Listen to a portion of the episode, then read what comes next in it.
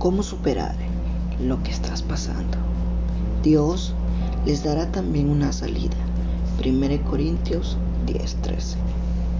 Algunas personas se mantienen la vida entera en situaciones desesperadas sin tomar una decisión, la cual es buscar el poder de Dios para superarlas. Ser paciente no significa vivir en la miseria más allá de lo necesario.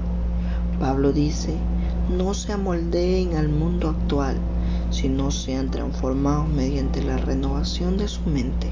Así podrán comprobar cuál es la voluntad de Dios, buena, agradable y perfecta.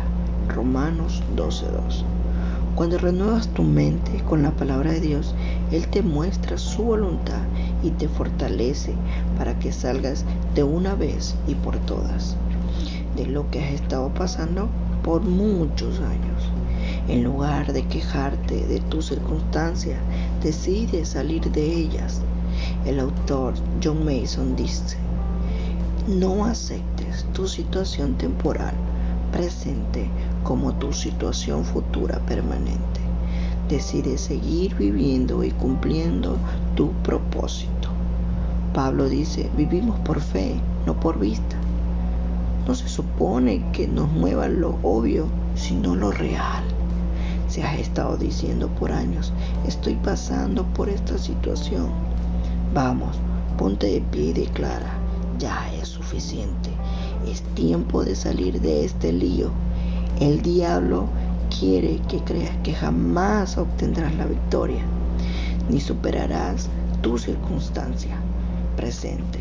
Pero la palabra de Dios declara, Dios es fiel y no permitirá que ustedes sean tentados más allá de lo que puedan aguantar. Más bien, les dará también una salida.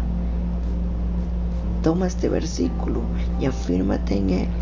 Dios es fiel, Él proveerá una salida. Es posible que tus circunstancias no cambien de inmediato, pero en lo que a mí respecta, Dios ya hizo la obra y estás a un paso de estar del otro lado. Esto es altares en casa. Bendiciones.